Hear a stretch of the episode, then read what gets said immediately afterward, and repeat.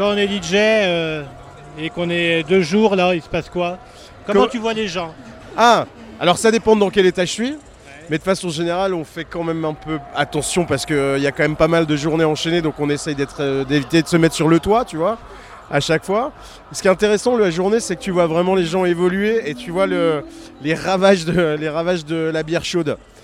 Et en fait, tu vois un peu euh, tout euh, s'e- s'effondrer, mais avec toujours le sourire. C'est, un, effondrement, mais euh, dans la joie, quoi. C'est marrant.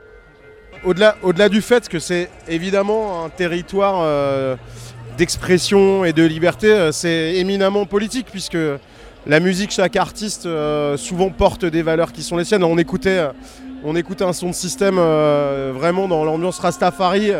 Euh, Il y a toute des- il y a toute cette culture aussi qui est portée par la musique.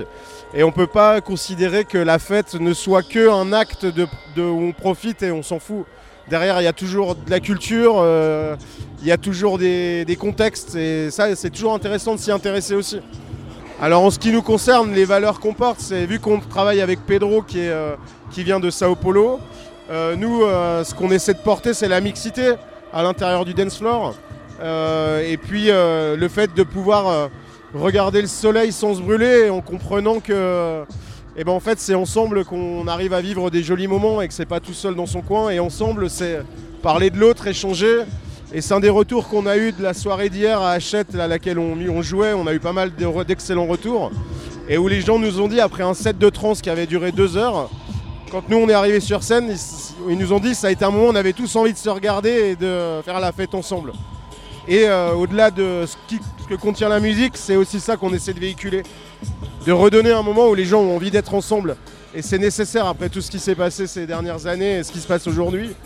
Là où le monde, est en train, le monde est en train de basculer dans des heures assez sombres, savoir accepter, savoir accepter d'être ensemble et de profiter ensemble, c'est nécessaire.